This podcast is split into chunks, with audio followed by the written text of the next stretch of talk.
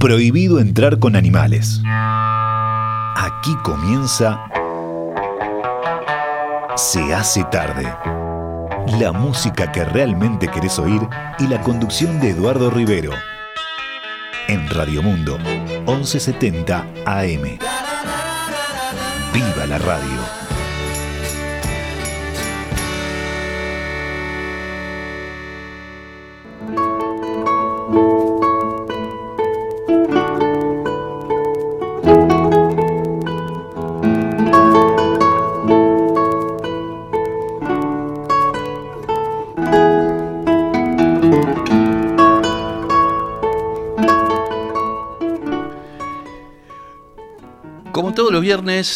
Hoy empezamos el programa con nuestro tiempo de Beatles, ustedes lo saben. Estamos en Se hace tarde aquí en Radio Mundo 1170M. Oscar Romero del otro lado del vidrio, acá charlando con ustedes.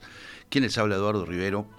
Y hoy tenemos la tercera y última parte de, por lo menos por ahora, después volveremos en algún momento a esto. Tercera y última parte de la recorrida por los testimonios increíbles de los que entonces eran pibes y que hoy son septuagenarios que vieron a los Beatles en persona, tal como los recopiló en su libro I Was There este, este señor eh, Hafton de apellido, este, Richard Hafton, ahí está, en el libro I Was There. No tienen desperdicio estos testimonios, realmente son una cosa impresionante y bueno, hay todo tipo de testimonios, los que los vieron en Inglaterra, los que los vieron en el exterior, los que los vieron antes de la gritería de la chiquilina, los que los vieron cuando empezaba la gritería. Este, y a mí me parece que los testimonios de los Beatles hasta el año 63 son los más jugosos. Eh, algunos porque como todavía no estaba la gritería tienen una serie de, de opiniones sobre cómo sonaban realmente los Beatles en vivo. Todos coinciden en que sonaban increíble. Y además, este, los testimonios del 63 son los testimonios de quienes presenciaron el nacimiento de un fenómeno. Nacimiento, la consolidación de, un fenómeno. Como fue el caso de Linda Grum. Bueno, vamos a ver. Linda Grum. Linda Grum tenía 14 años cuando vio a los Beatles en el ABC Theater en Northampton. Atención que 1, 2, 3, 4, 5, 5, 6, de los ocho testimonios que tenemos hoy, seis son del mismo día y en la misma ciudad, en el ABC Theater de Northampton. Y todos tienen algo interesante para contar esos seis testimonios. Empezamos con Linda Grum. Mi madre fue muy amable, dice Linda. Fue y hizo la cola por mí durante horas y horas para conseguirme algunas entradas, porque nosotros estábamos en la secundaria. Fui al show con mi primo Pat y con mi hermano Ronnie. Yo tenía mm, alrededor de 14 y los otros andaban por los 12. Eh, en uno de los shows nos tocó la fila 5, digamos, de frente al escenario hacia la derecha, porque John Lennon, que era mi favorito, siempre se paraba de ese lado. Apenas aparecieron y tocaron el primer acorde, la sala explotó en una gritería impresionante. En mi, digamos, en mi inocencia, yo pensé que yo no, me iba a poner a gritar como todos los demás, este, y que si no me ponía, pero que si no me ponía a gritar, John no se iba a dar cuenta y no me iba a mirar. Y terminé, por supuesto, uniéndome a la gritería. Al final del show todos fuimos del lado de atrás del teatro a ver si podíamos este, tener, aunque sea una miradita de los Beatles, pero como mi madre había ido a buscarme para llevarme a casa, que quedaba como a 10 millas de distancia, este, no se nos permitió quedarnos para ver. Creo que teníamos que ir a la, a la secundaria el otro día bien temprano. Todavía tengo los dos programas, pero no las entradas. Encontré mi diario del año 1963 y en una pequeña área que había para escribir puse, este, tomé el ómnibus para ver a los Beatles, lo fui a ver, fueron fabulosos, aunque no pude escuchar mucho, y el, al siguiente día escribí, fui a la secundaria, todo el mundo estaba hablando de los, de los Beatles, fue impresionante, pero realmente no tenía la conciencia exacta de lo que esa experiencia iba a experimentar en el conjunto de mi vida. Y esto lo decía entonces Linda Grum, de 14 años. Vamos con música de los Beatles.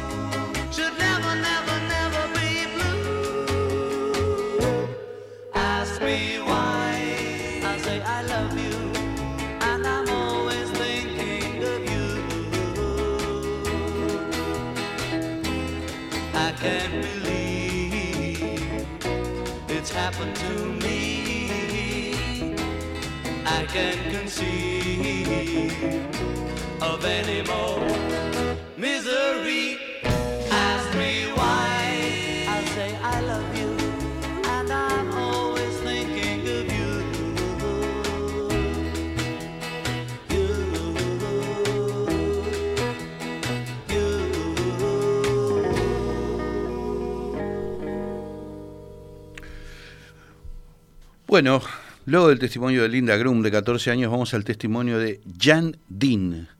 Jan Dean eh, también tenía 14 y también estuvo ese 6 de noviembre de 1963 en el ABC Theatre de Northampton y, vamos a ver qué nos cuenta. Bueno, mi amiga Lynn y yo teníamos 14 años cuando los Beatles vinieron a Northampton. Eh, nos hicimos la rabona si podemos llamarlo así, de la escuela. Y bueno, nos fuimos a un, a un café y fuimos al baño de las mujeres y nos asomamos a una ventana este, y por ahí nos escapamos. Dice, eh, entramos por la puerta de atrás del teatro y logramos subir por una escalera y terminamos escondidas en un eh, en un camerino, en un camerino. Después de un ratito pensamos, no podemos quedarnos aquí, este, porque todavía faltan horas y horas para que los Beatles vengan a este teatro. Subimos unos escalones más y terminamos en la azotea del teatro. En la propia azotea empezamos a recorrer a recorrerla para encontrar un lugar donde escondernos y sucedió que unos eh, trabajadores que estaban allí en el edificio de al lado haciendo unas tareas, nos vieron escondidas en la azotea y directamente llamaron a la policía. El manager del teatro entonces subió a la azotea y nos dijo que habíamos sido muy afortunadas en no habernos caído al piso cuando estábamos corriendo por esa azotea. Eh, la noticia llegó al diario local, dos chicas descubiertas en la azotea del ABC Theater esperando ver a los Beatles. Mi amiga Lynn no consiguió verlos porque la madre se enfureció tanto que no la dejó ir, pero yo sí fui y todo fue realmente fabuloso. Bueno, ¿qué me cuenta? La chiquilina se de la azotea para tratar de, de ver a los Beatles, de meterse en el escenario. Qué cosa impresionante. Bueno, música. A taste of honey, tasting much sweeter than wine.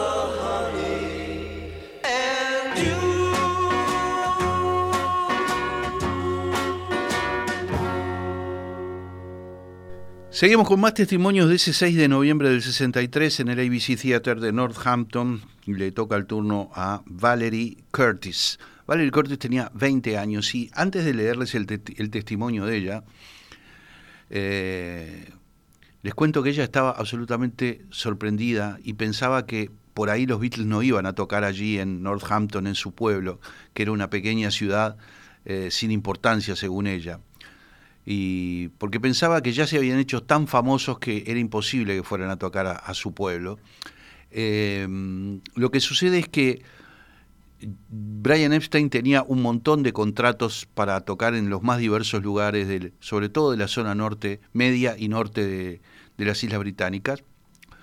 Y cuando explotó la bomba de la Beatlemanía por la mitad del año 63, él se cuidó muy bien de cumplir con todos los contratos que había grabado cuando los Beatles todavía no eran tan famosos. Los cumplió igual y por eso apareció en esa pequeña ciudad. Dice Valerie Curtis, el, el telón estaba por levantarse entre un rumor de excitación en la platea. Sin embargo, yo no estaba tan feliz porque tenía la más absoluta convic- convicción de que probablemente los Beatles no aparecieran detrás de ese escenario. Ellos habían tocado en el London Palladium, por ejemplo, habían tenido un disco en el número uno. ¿Cómo era posible que vinieran a tocar en un pequeño pueblo de las Mid- Midlands, de, esa región?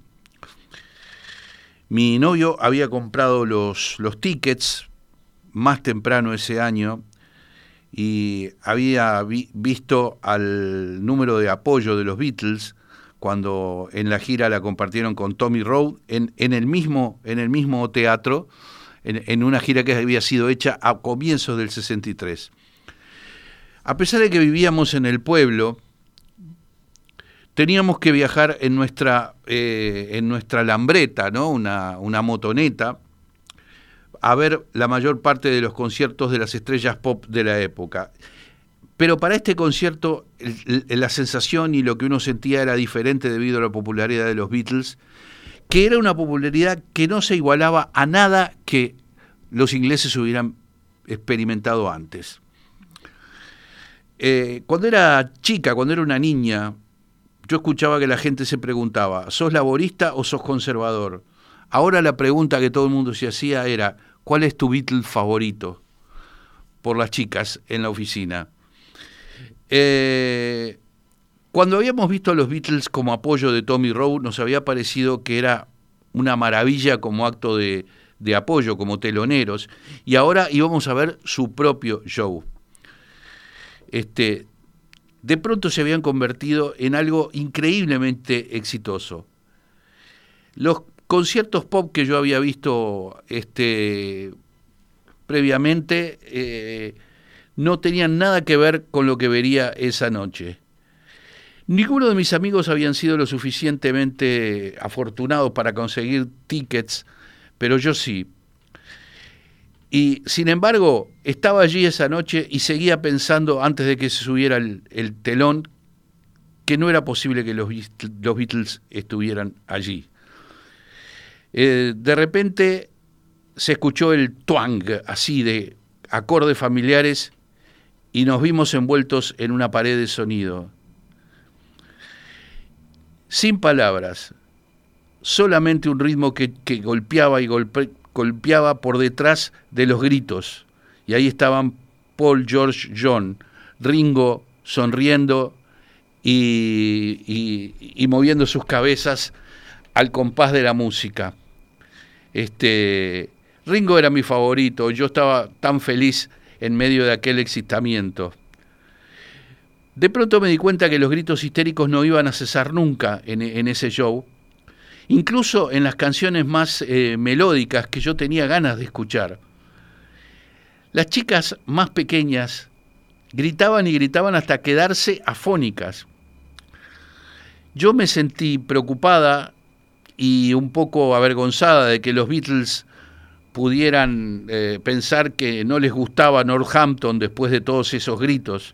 No sabía que eso se estaba repitiendo en todas partes. Pero vi cómo ellos sonreían y llevaban adelante su repertorio igual a pesar de los gritos. Entonces me di cuenta que estaban acostumbrados a esta, a esta reacción. Mi novio estaba realmente divertido a ver, al ver toda aquella escena increíble de las chiquilinas gritando. A pesar de los gritos, ambos éramos perfectamente conscientes que ese era el mejor concierto que habíamos visto y que lo que habíamos sido, aquello de lo que habíamos sido testigos era realmente inolvidable. Al día siguiente, mi padre expresó una opinión con total firmeza. Bing Crosby no necesitaba de toda esa amplificación y esas chicas gritando para hacer las cosas bien, dijo con orgullo de un ícono de su generación. Yo entendí que el lugar de los Beatles en la música popular, tan temprano como en ese momento ya me di cuenta del lugar que iban a tener los Beatles en la música popular y qué afortunada había sido de haber sido testigo directo de eso. Más música.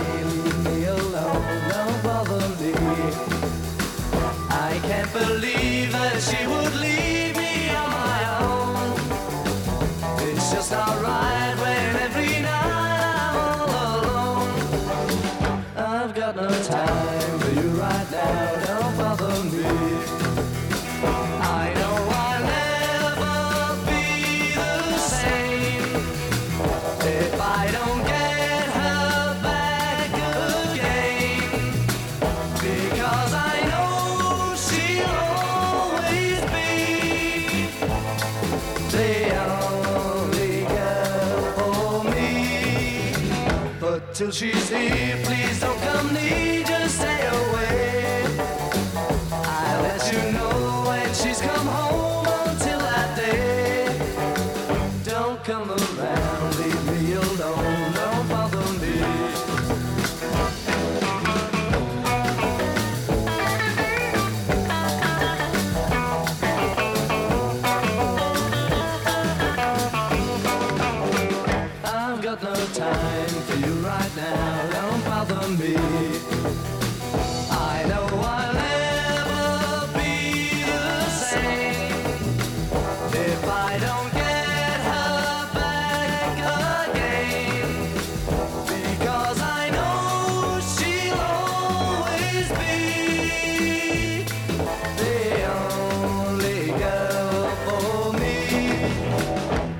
Till she's here. Please don't come near, just stay away.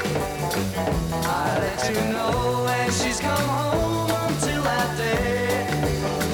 Don't come around, leave me alone. Don't bother me.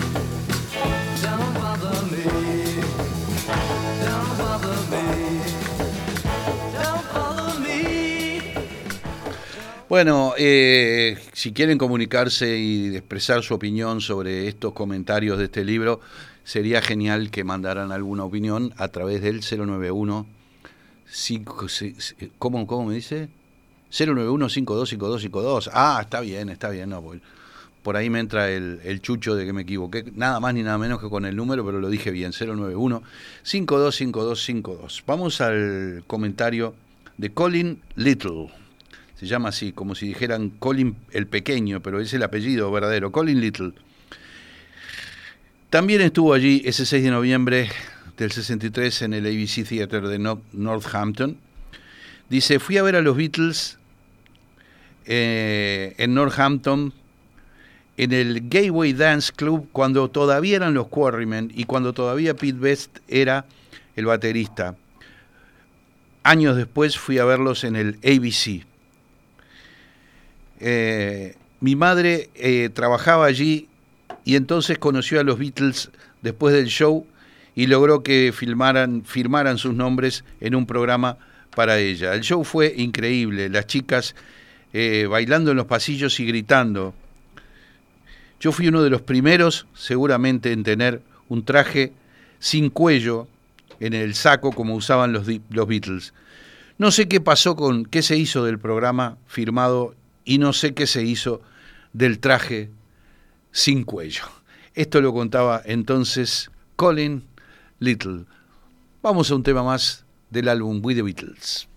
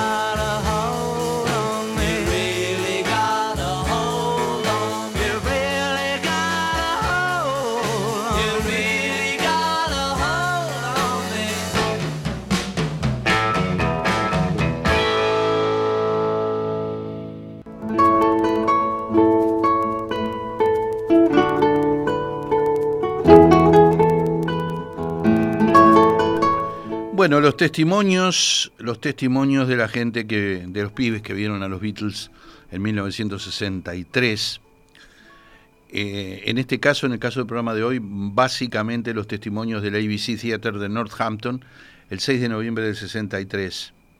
Eh, Ann Taylor tenía 13 años, 13 años, una niña de 13 años, cuando estuvo allí en contacto con el fenómeno de la Beatlemanía en Northampton, el 6 de noviembre del 63.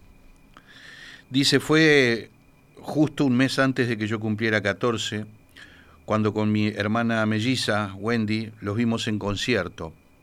Éramos grandes fans y teníamos todos sus discos, vivíamos algunas millas del pueblo y no teníamos una chance de pasar por casa antes de ir a verlos. En cambio, cuando terminó la escuela, fuimos corriendo a tomar el ómnibus desde Moulton hasta Northampton. Yo recuerdo sentirme avergonzada porque entré al teatro a ver a los Beatles usando mi uniforme de la secundaria eh, y con ese atuendo vi el concierto. Los Beatles, por lo que, que se podía escuchar, sonaban igual que en sus discos a pesar de que había muchos, muchos gritos y mi hermana se quejaba especialmente de que no podía escucharlos. Cuando terminó el concierto nos fuimos directo a la vieja estación de autobuses en Derngate para esperar el autobús que nos llevaría a casa. En aquel momento fue toda una aventura el volver a casa de noche y en ómnibus, porque realmente no nos dejaban, no nos daban permiso para ir a ningún lado. Vamos con algún tema del A Hard Day's Night.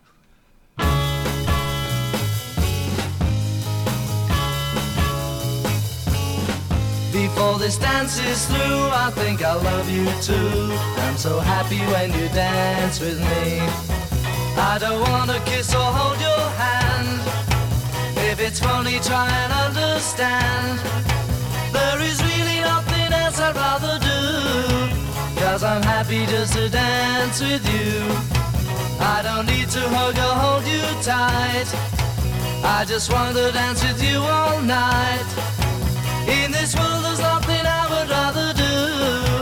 Cause I'm happy just to dance with you. Just to dance with you is everything I need. Before this dance is through, I think I love you too. I'm so happy when you dance with me. Oh! If somebody tries to take my place, let's pretend we just can't see his face. In this world, there's nothing I would rather do. Cause I'm happy just to dance with you. Just to dance with you. Ah, is everything I need. Before this dance is through, I think I love you too. I'm so happy when you dance with me. If somebody tries to take my place, let's pretend we just can't see his face. In this world, there's nothing I would rather do. I've discovered I'm in love with you. Cause I'm happy just to dance with you.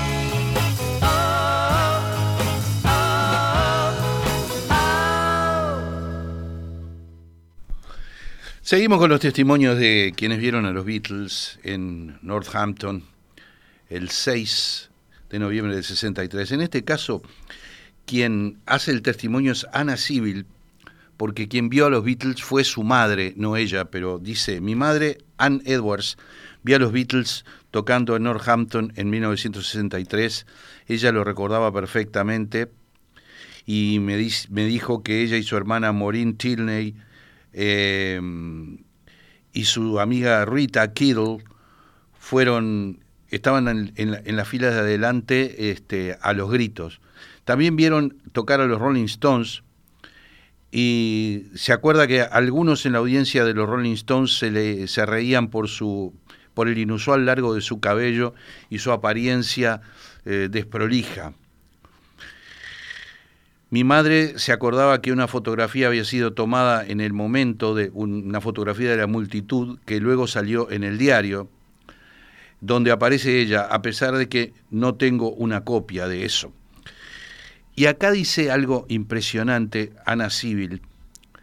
Mi ya fallecido tío, Alan Civil, era de Northampton y tocó el famoso solo de corno en la canción For No One del álbum Revolver. Es uno de los momentos de belleza químicamente pura en la carrera de los Beatles, ese solo que tocó el tío de esta chica, Anna Civil, Alan Civil. Incluso aparece nombrado letrita chica en la contratapa del disco Revolver. Así que tiene el honor de que su tío fue el que tocó el solo de corno en For No One del álbum Revolver. Yo no sé si mucha gente está alerta de esta conexión de mi tío Alan Civil con Northampton. Alan también tocó en la orquestación de A Day in the Life en el álbum Sgt. Pepper's Lonely Hearts Club Band. ¿Qué me cuentan? Bueno, seguimos con cosas del disco A Hard Day Night.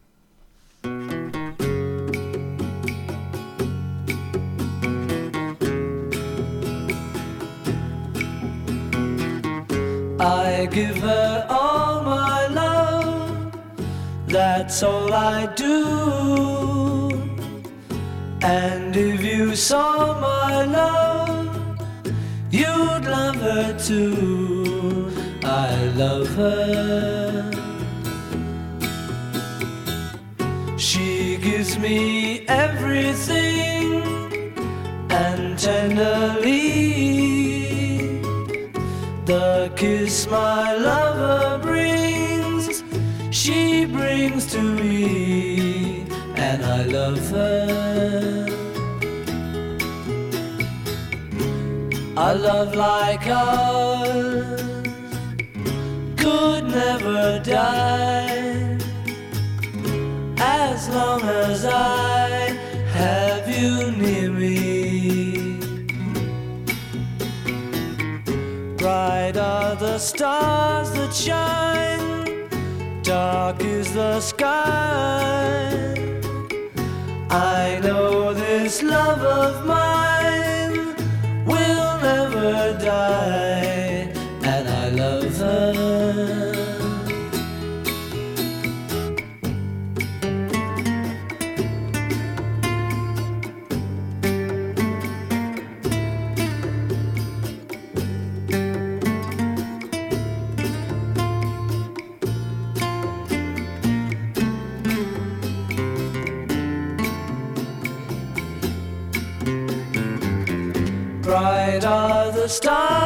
stars that shine, dark is the sky.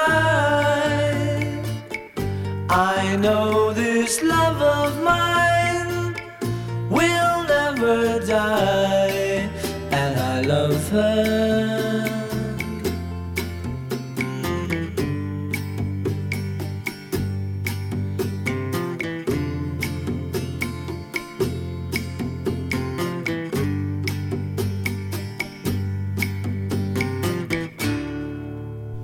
Dos testimonios tenemos ahora. A ver, tenemos el testimonio de Barry Parkin, que vio a los Beatles en el Globe Theatre en Stockton-on-Tees el 22 de noviembre del 63. ¿Mm? Unos cuantos días después de esto del ABC Theatre en Northampton, ya leímos todos los testimonios de Northampton. ¿Por qué les digo que tengo dos testimonios? Uno es el de Barry Parkin y otro es un testimonio acá, uruguayo, que me acaba de llegar y que me, me, me conmovió mucho. Serrana de Piedras Blancas me dice, tenía 14 años cuando escuché a los Beatles por primera vez en el baile de fin de curso del Liceo 13. La primera canción fue Help y desde ahí me convertí en una fan al igual que toda mi generación. Con una canción de los Beatles conocí al amor de mi vida. ¿Quieres conocer un secreto? You Want to Know a Secret es aún nuestra canción simbólica. Los mejores momentos de nuestra juventud estarán para siempre relacionados con los Beatles. Muchas gracias por poder recordarlo siempre, me dice Serrana de Piedras Blancas. ¿Qué me cuentan? Eh? Bueno, Barry Parkin, eh, Globe Theatre, Stockton on Tees, 22 de noviembre del 63. Cuando los Beatles aparecieron en Stockton, dice Barry, eh, no llegué a verlos en el escenario, Pero estaba con tres amigos dando vuelta alrededor del teatro cuando fuimos detenidos por un policía.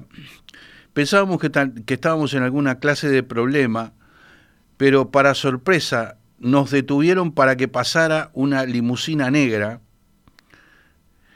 que pasó delante nuestro. Entonces el policía nos hizo una seña y nosotros, ¿qué hicimos? No- nos dejó seguir y nosotros nos pusimos a seguir a la limusina. Y ante nuestra sorpresa vimos en la, en la ventanilla de atrás que John Lennon y Paul McCartney estaban mirando a través de la ventana y nos hacían señas con las manos, nos hacían adiós con la mano. Cuando estábamos por acercarnos cada vez más a la, a la limusina, el chofer de pronto aceleró y Lennon y McCartney nos eh, hicieron la última seña de adiós. Eso es lo más cerca que tuve, lo más cerca que estuve de ver a los Beatles, nos dice entonces Barry Parkin, porque no todos los testimonios son dentro del teatro, a veces hay cosas de afuera, de afuera también. Bueno, otra gran canción de la cara 2 del disco A Hard Day's Night.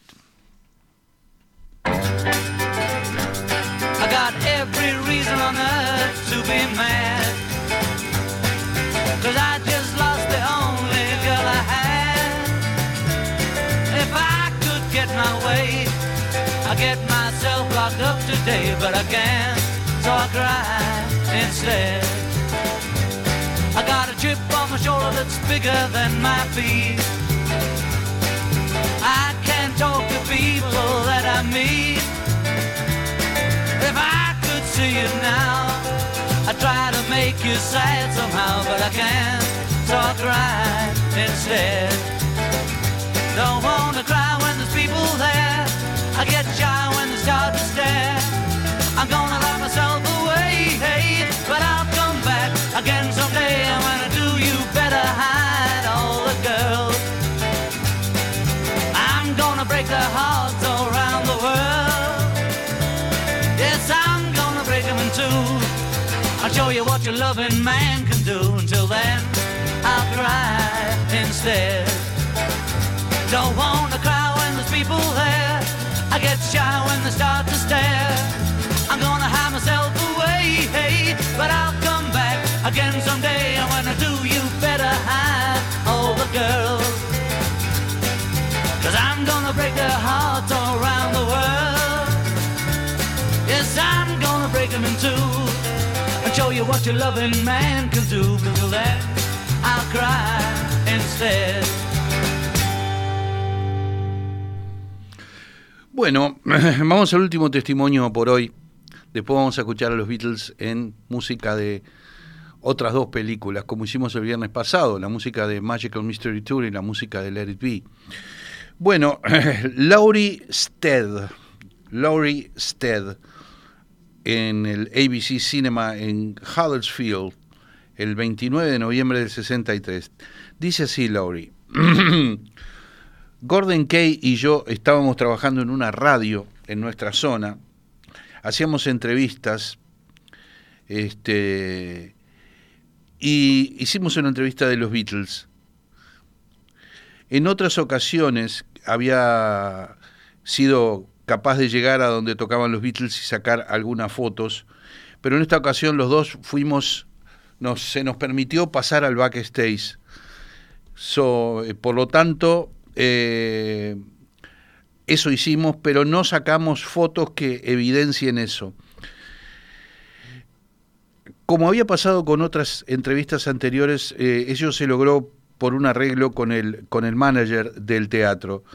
En esta ocasión, los Beatles, que eran la más importante banda que había llegado a nuestro pueblo, la conexión con el manager no alcanzaba y yo decidí escribirle a Brian Epstein a ver si me daba permiso y recibí una letra de una letra, una carta de respuesta de Brian Epstein dándonos permiso para entrevistar a los Beatles ese día. Si no hubiera sido por esa carta, difícilmente nos hubieran permitido pasar al backstage. La seguridad era muy, muy eh, estricta en ese momento. Conseguimos este, entrevistarlos a los cuatro En ese momento la Beatlemanía ya estaba eh, a tope, en lo máximo. Ellos creo que estaban ya hartos de estar siempre contestando las mismas preguntas tontas. Este, pero bueno, pasamos al backstage y logramos sacarles algunos buenos comentarios. Al final creo que hicimos una edición de la entrevista y logramos tener un programa de unos 20 minutos. Em, un programa completo de, ve- de 20 minutos que fue irradiado en Huddersfield a los pocos días. Yo nunca pensé que íbamos realmente a conseguir permiso. Fue una experiencia incre- increíble cuando lográs pasar al backstage de la más grande banda de todos los tiempos. Eh, llegamos al backstage y yo no podía ni hablar con ellos, no me salían las palabras. Eh, hicimos la, entrevista y nos quedamos a, a ver el show en un costado del escenario. Realmente era todo muy ruidoso, todo el mundo estaba gritando eh, y no se podía escuchar mucho de la música. Al punto de que por momentos era difícil incluso saber qué canción era la que estaban tocando. Así que bueno, la entrevista y la carta de la carta de Brian Epstein de respuesta, la, cinta con la entrevista y la carta que me, con la que Brian Epstein me respondió, las terminé vendiendo por mucho dinero años después en la casa de remates Christie. Bueno, más música.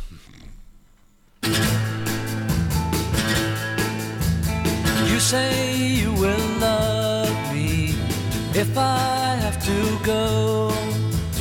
You'll be thinking of me. Somehow I will know. Someday when I'm lonely, wishing you weren't so far away, then I will remember things we said today.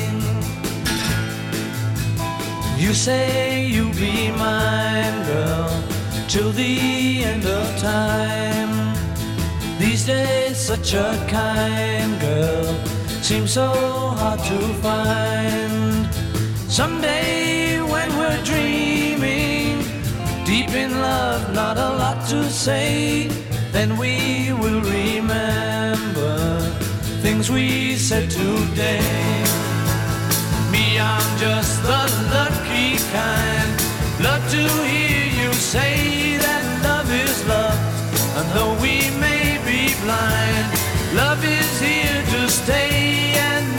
Enough to make you mine, girl.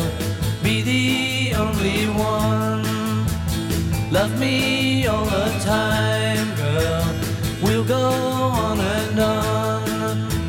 Someday when we're dreaming, deep in love, not a lot to say, then we will remember things we said today. Me, I'm just the lucky kind.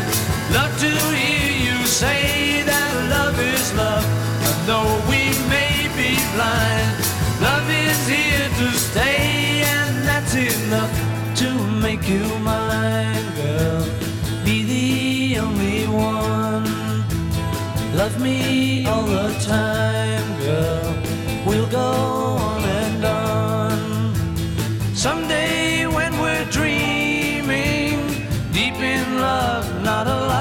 say, then we will remember things we said today.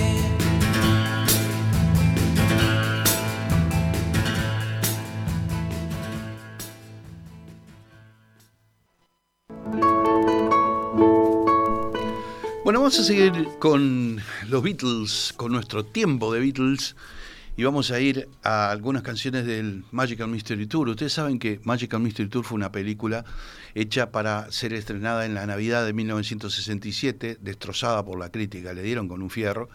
Una película que, bueno, John Paul, George y Ringo la dirigieron los cuatro hacían lo que querían cada uno por su lado, entonces resultó un, un engendro, un invento.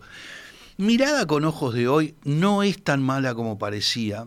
Y claro, lo mejor son los clips de los Beatles. El comienzo, por ejemplo, cuando suena una canción impresionante como Magical Mystery Tour y aparecen letras de colores en el mejor estilo de la psicodelia de esa época, porque Magical Mystery Tour, mal o bien, está en la misma sintonía que el Sgt. Pepper, que fue, por algo fue del mismo año. Aquí está entonces Magical Mystery Tour.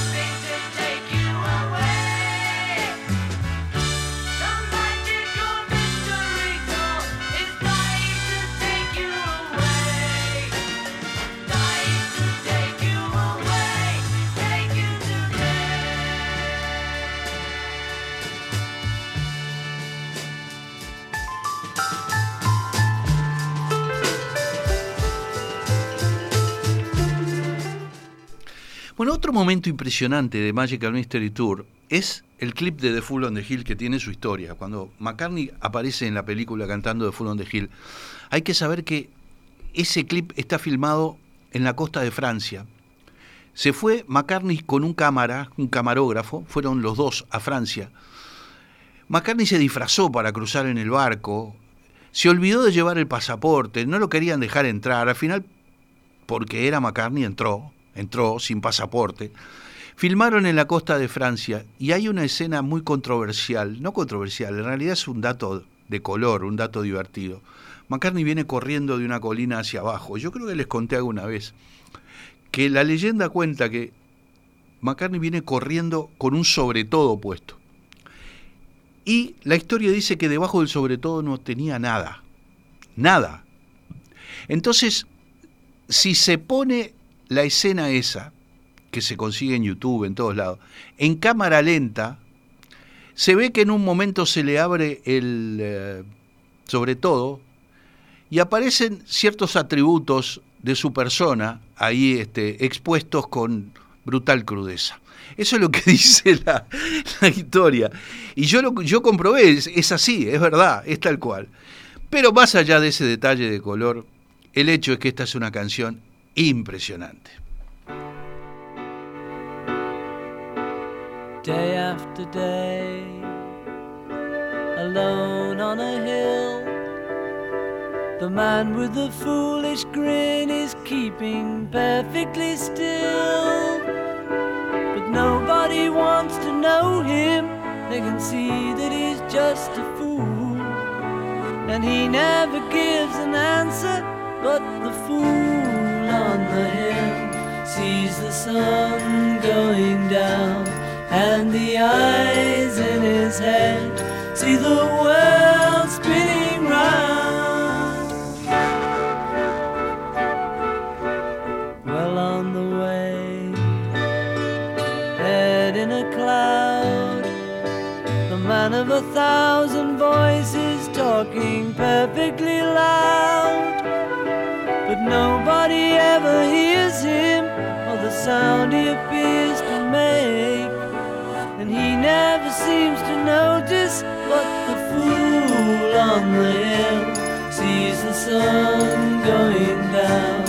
And the eyes in his head see the world spinning round.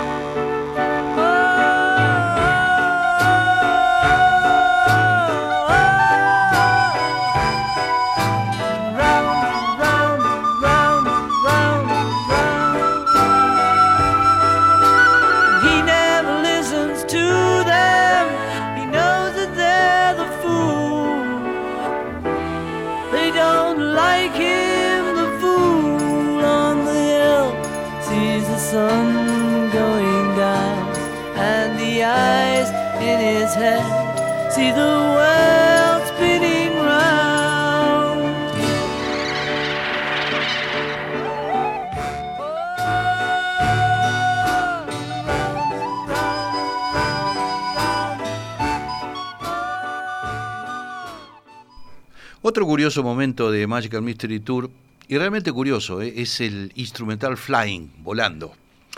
Primero porque no hay muchos antecedentes de temas instrumentales de los Beatles.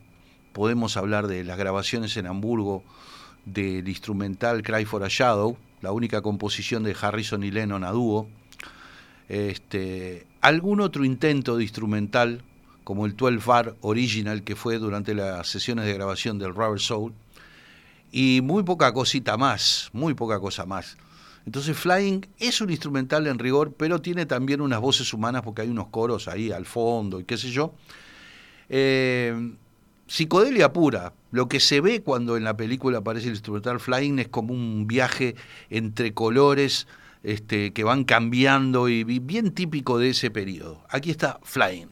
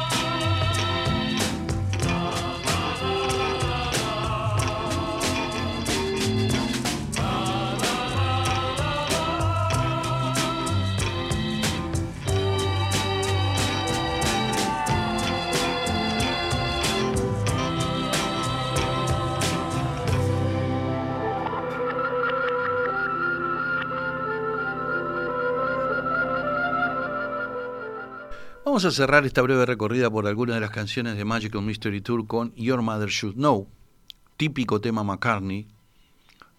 Ting, ting, ting, ting. Ese ritmo percutido en el piano que usa, por ejemplo, también en Maxwell Silverhammer, en Oh Darling, en tantas canciones, ¿verdad? Este. Eso por un lado. Por otro lado, en la película lo que se ve es a los Beatles vestidos de smoking blanco bailando con un clavel en el ojal y, y rodeados de bailarinas bajando por una escalinata blanca. Es un poco una parodia de los musicales de Fred Astaire y Ginger Rogers, ese tipo de cosas, ¿no? Aquí está entonces esta divina canción que es Your Mother Should Know.